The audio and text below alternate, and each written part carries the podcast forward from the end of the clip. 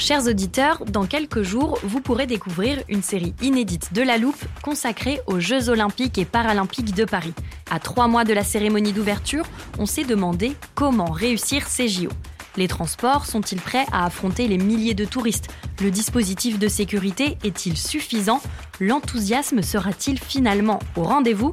Pour répondre, on plonge durant cinq épisodes dans les archives des éditions précédentes, accompagnés des journalistes de l'Express. C'est à retrouver à partir du 13 mai sur toutes les plateformes d'écoute.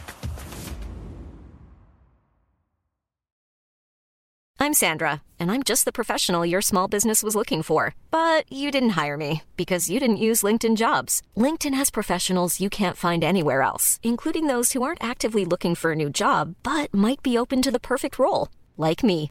In a given month, over 70% of LinkedIn users don't visit other leading job sites. So if you're not looking on LinkedIn, you'll miss out on great candidates like Sandra. Start hiring professionals like a professional. Post your free job on linkedin.com/people today.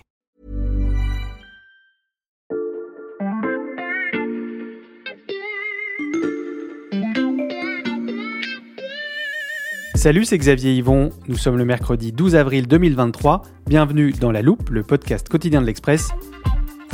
Allez, venez, on va écouter l'info de plus près. Je ne vais pas vous refaire le coup de la scène du quotidien avec des cerises et des panais, vous l'avez déjà entendu dans le premier épisode de notre mini-série. Épisode que je vais quand même vous résumer en deux mots. Avec Béatrice Mathieu, spécialiste de l'économie à l'Express, on a retracé l'histoire de la banane, de son implantation aux Antilles jusqu'à la chute impressionnante des rendements, en passant par la guerre avec sa rivale venue d'Amérique et les scandales phytosanitaires. Et Béatrice Mathieu est de retour en studio aujourd'hui pour nous raconter la suite de son enquête sur le fruit le plus consommé du monde. Salut Béatrice. Salut Xavier. Et ce que je te propose pour cet épisode, c'est de se glisser dans la peau d'une banane? Oui, Mhm. j'assume le jeu de mots. Hier, on a terminé l'épisode aux Antilles dans une bananeraie. On a déjà commencé à évoquer quelques crises auxquelles les producteurs faisaient face et qui rendaient leurs fruits beaucoup moins compétitifs que ce qu'on appelle la banane dollar. Et tu avais juste eu le temps de nous parler du prix de cette banane française avant que je ne te coupe. Exactement. Alors pour continuer de comprendre le prix de ce fruit et pourquoi c'est toute une filière aujourd'hui qui est en danger, je te propose qu'on fasse ensemble le trajet d'une banane. Alors on prépare le téléporteur. Ok, le voilà. Et avant qu'on parte, j'annonce quand même à nos auditeurs le titre de ce podcast. Épisode 2, la fièvre jaune de la banane. Bon, désolé Xavier, on ne va pas avoir la chance de voyager à nouveau aux Antilles, Mhm. mais je vais t'emmener voir une autre étape très importante pour nos bananes. Hum, Le transport? Presque. hein. Bon, tu as bien fait de mentionner le transport parce que c'est l'un des points qui fait que, avec la guerre en Ukraine, bah, la banane qu'on trouve dans nos rayons, elle a un coût de plus en plus euh, élevé. Mm. On l'a beaucoup dit ici. Depuis le début du conflit, les prix du pétrole ont augmenté. Oui. Et donc, c'est aussi le cas du kérosène, qui est un mélange d'hydrocarbures et qui sert à faire avancer les immenses dans lesquels voyagent nos bananes. Mhm. Conséquence, les tarifs du fret maritime ont beaucoup augmenté, même si très récemment, ces dernières semaines, ils ont un peu diminué. Ils restent quand même beaucoup plus élevés que ce qu'on connaissait avant euh, la guerre. Alors le géant CMA-CGM, hein, qui opère la liaison entre les Antilles et le port de Dunkerque, hein, qui est le premier port bananier français, a bien fait un geste tarifaire, mais uniquement sur le voyage aller entre la métropole et les îles, mais pas sur le retour. Tu as dit l'un des points, quels sont les autres? Comme pour tous les agriculteurs, bah, les planteurs ont vu la facture de leurs achats d'engrais s'envoler. Et pour développer les points suivants, tu vas pouvoir rentrer cette adresse dans ton téléporteur. Ok, c'est parti. Ah, il fait beaucoup moins chaud qu'en Martinique, Béatrice. Ah oui, c'est sûr, hein, on est dans une sorte de grand garage où la température est très contrôlée. Plus précisément, on est dans une mûrisserie de. Une mûrisserie, comme dans le verbe mûrir? Ben oui, hein, parce que les bananes, elles n'arrivent pas prêtes à la vente, pas prêtes à manger. Ou alors tu te casses les dents Mhm. euh, quand elles arrivent au port de Dunkerque. Alors on va résumer le trajet de nos fruits jusqu'ici. Les bananes qu'on a vues hier, elles sont cueillies vertes, dures comme de la pierre, Mhm. et donc pas mûres du tout.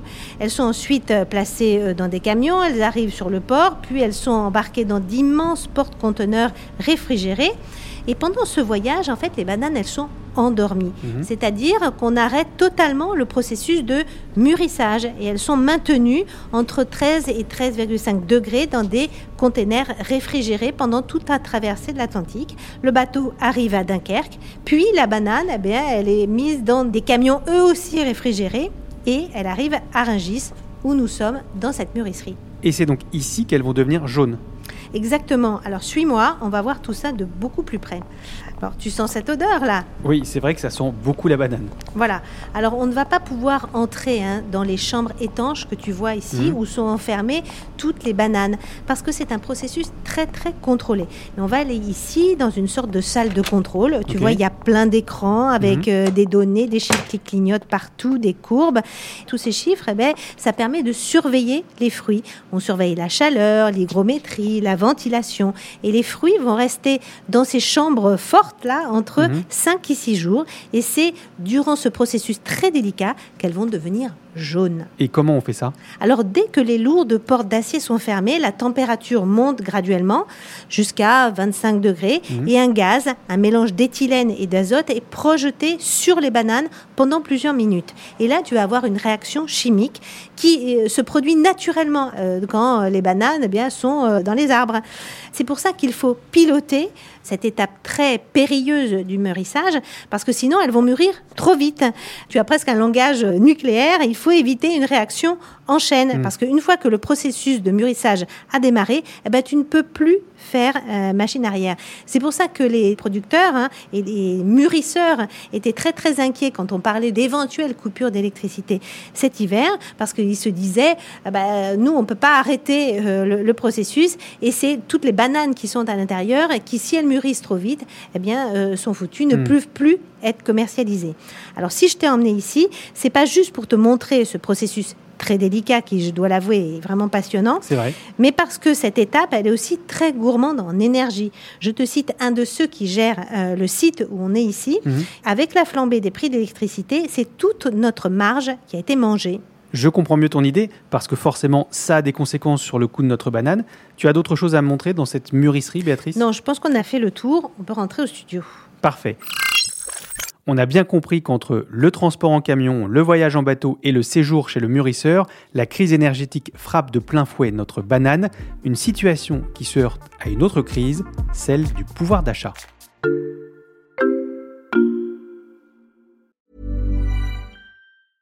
When you're ready to pop the question, the last thing you want to do is second guess the ring. At Bluenile.com, you can design a one of a kind ring with the ease and convenience of shopping online. Choose your diamond and setting. When you find the one, you'll get it delivered right to your door. Go to Bluenile.com and use promo code LISTEN to get $50 off your purchase of $500 or more. That's code LISTEN at Bluenile.com for $50 off your purchase. Bluenile.com code LISTEN.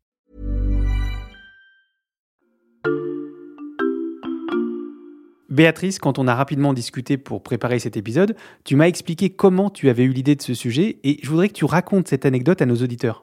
Bien sûr. Alors, comme ça arrive parfois, moi, ça m'arrive Mhm. souvent, en fait, quand on est journaliste, en fait, c'est venu d'un élément euh, de son quotidien. Mhm. Euh, alors, moi, tous les euh, samedis matins, je vais au marché et je parle avec mon marchand de fruits et légumes, Mhm. Giuseppe.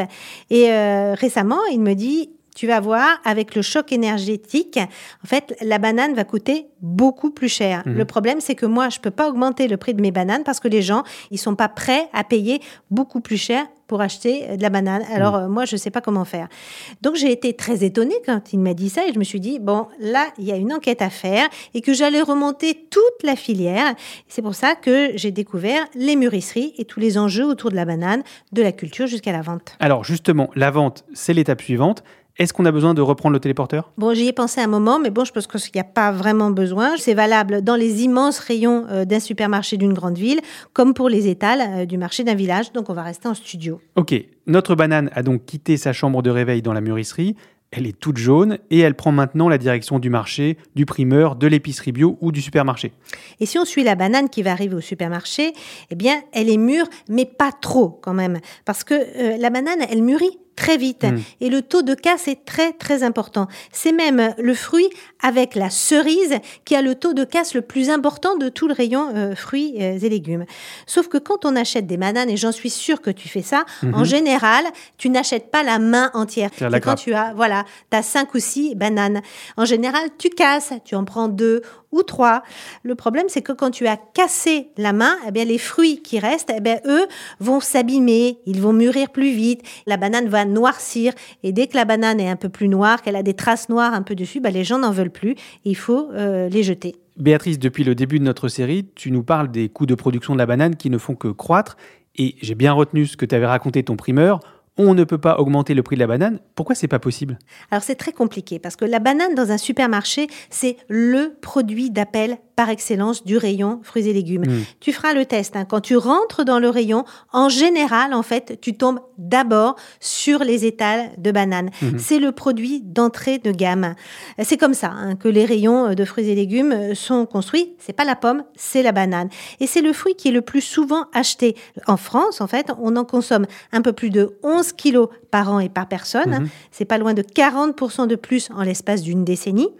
Et en moyenne, chaque ménage en achète 10 18 fois dans l'année contre 11 fois pour la tomate. Alors chaque centime compte. C'est pour ça que les grandes enseignes sont très frileuses quand il s'agit de toucher au prix de la banane. Oui, euh, alors il y a quand même eu euh, des hausses récentes. Hein. Face à la flambée de tous les coûts de production qu'on a cités mhm. tout à l'heure, hein, la grande distribution a fini par accepter les hausses tarifaires qui étaient exigées par la filière entre 10 et 15 mhm. Alors reste à savoir comment en fait ces hausses de prix seront répercutées au final auprès du euh, client. Alors on en a beaucoup parlé hein, ici de la crise du pouvoir d'achat. Les Français commencent à arbitrer aujourd'hui. Ils consomment moins de produits frais, plus de conserves, moins de viande et plus d'œufs. La sensibilité au prix est extrêmement forte.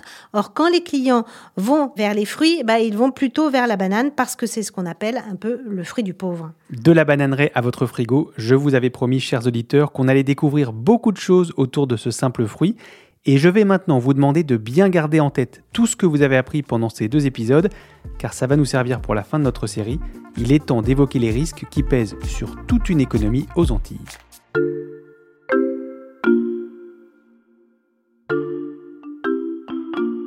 Tu te souviens, Xavier, dans le premier épisode, on a vu comment, dans une exploitation, il était déjà très difficile de faire face à l'absence de main-d'œuvre et aux conséquences du chlordécone. Tout à fait.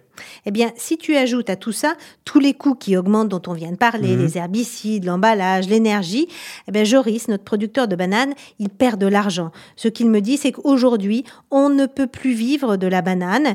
Mais le problème, c'est qu'on ne peut pas faire aussi autre chose. Parce que lui, sur son exploitation, il y a une partie de son sol, il n'a pas le droit de planter autre chose que de la banane à cause du chlordécone. Mhm. Parce que ses sols sont pollués. Et donc, il peine euh, à vivre dignement il gagne à peine 700 euros par mois. Et c'est la même chose pour tous les autres producteurs de bananes? Oui, alors j'ai discuté aussi avec le directeur de Banamart, hein, qui est le mhm. groupement des producteurs de bananes de Martinique.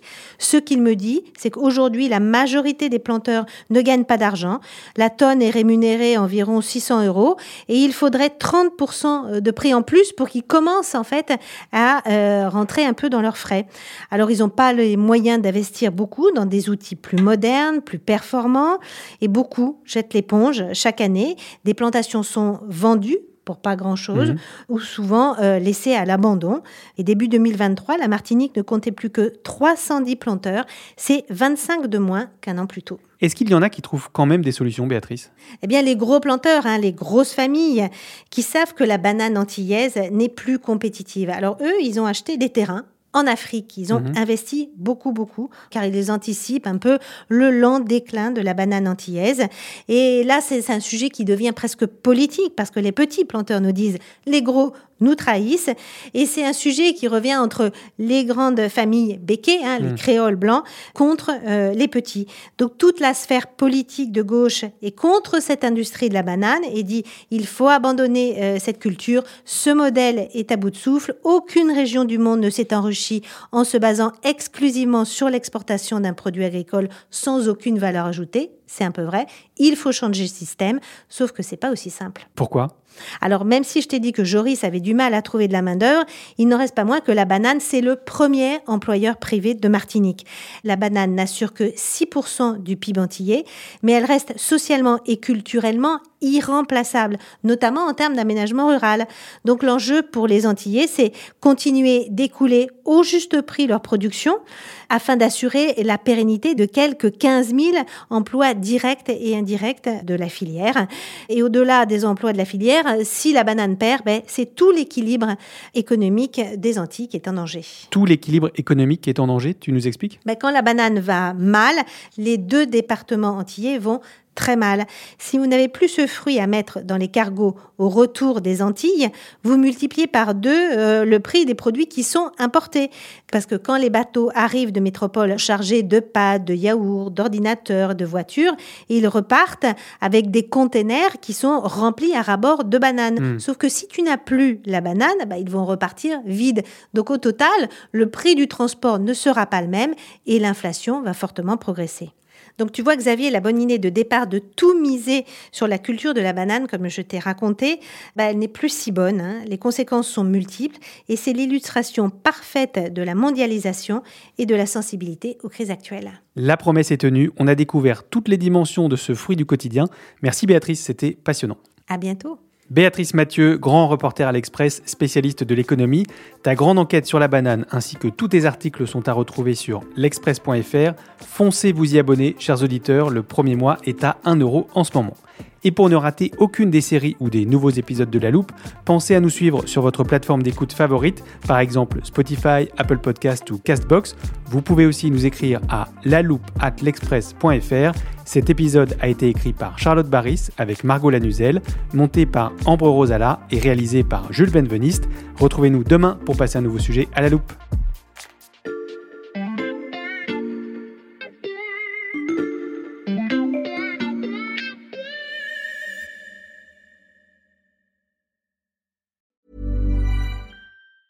Normally, being a little extra can be a bit much, but when it comes to healthcare, it pays to be extra. And United Healthcare makes it easy with Health Protector Guard fixed indemnity insurance plans. Underwritten by Golden Rule Insurance Company, they supplement your primary plan, helping you manage out of pocket costs without the usual requirements and restrictions like deductibles and enrollment periods. So when it comes to covering your medical bills, you can feel good about being a little extra. Visit uh1.com to find the Health Protector Guard plan for you. Planning for your next trip? Elevate your travel style with Quince. Quince has all the jet setting essentials you'll want for your next getaway, like European linen, premium luggage options, buttery soft Italian leather bags, and so much more. And it's all priced at 50 to 80% less than similar brands. Plus, Quince only works with factories that use safe and ethical manufacturing practices. Pack your bags with high-quality essentials you'll be wearing for vacations to come with Quince. Go to quince.com slash trip for free shipping and 365-day returns.